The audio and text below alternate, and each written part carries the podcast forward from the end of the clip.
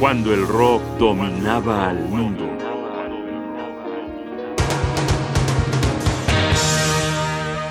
La segunda génesis de Génesis.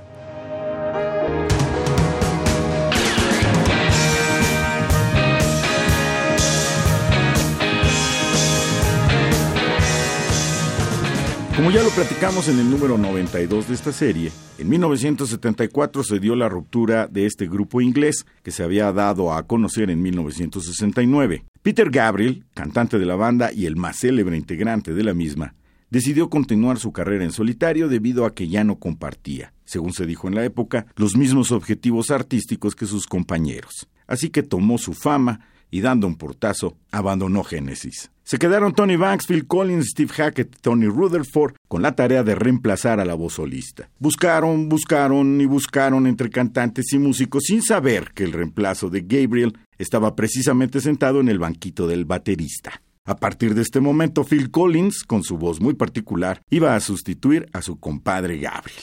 El 2 de febrero de 1976 apareció en las tiendas especializadas A Trick of the Tail, el nuevo proyecto del grupo Génesis, inauguración de la era post-Gabriel. ¿Les parece que escuchemos una canción antes de pasar a analizarlo?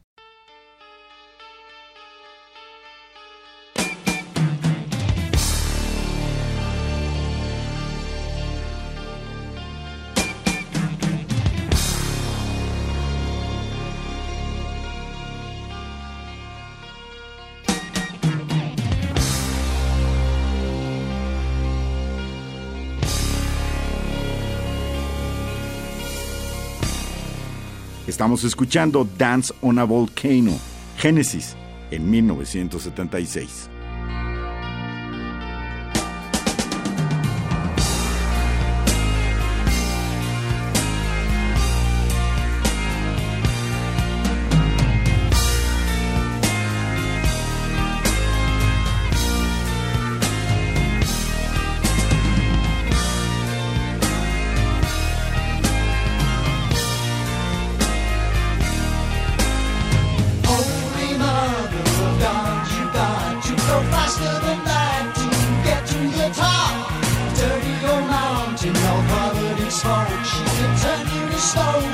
better stop.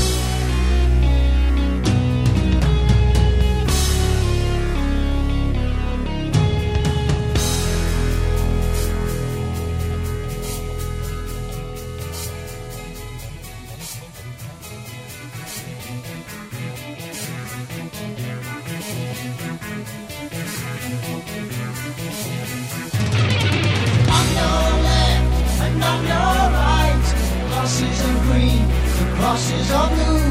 Your friends didn't make it through. Out of the night and out of the dark, into the fire and into the fight. where that's the way the heroes go. Oh, oh. To a cracking mother blazing hot, the molten rock. The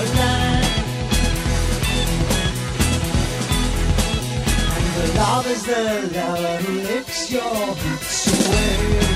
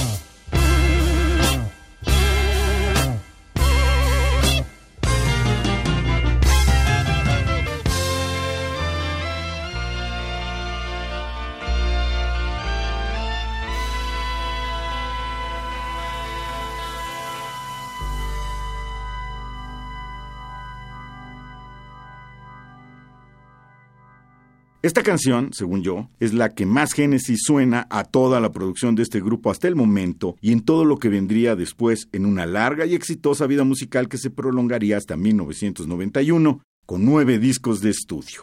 Es la estructura que les gustaba, un comienzo extraño y hasta disonante que poco a poco va entrando en orden, apoyado por acordes fuertes y una instrumentación espectacular. El ánimo es un crescendo donde de pronto se establece la armonía. Destaca la figura musical del tema, pegajoso, fácil de escuchar, para que a partir de ahí se construya alrededor de una idea optimista y con fuerza. Es, según yo, la estructura del caos, confrontación y hágase la luz del Génesis contenido en las Sagradas Escrituras.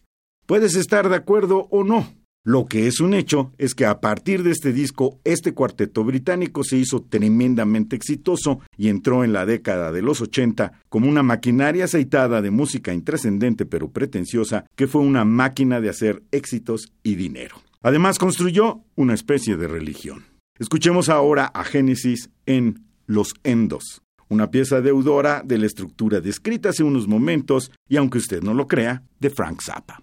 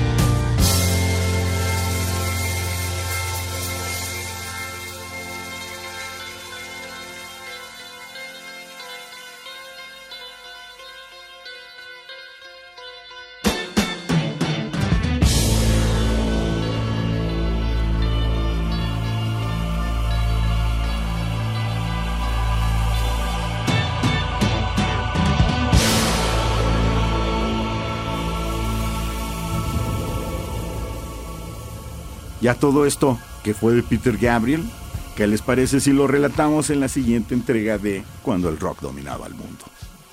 Johnny Bosca y mi casilla Sugarte, producción y realización Rodrigo Aguilar.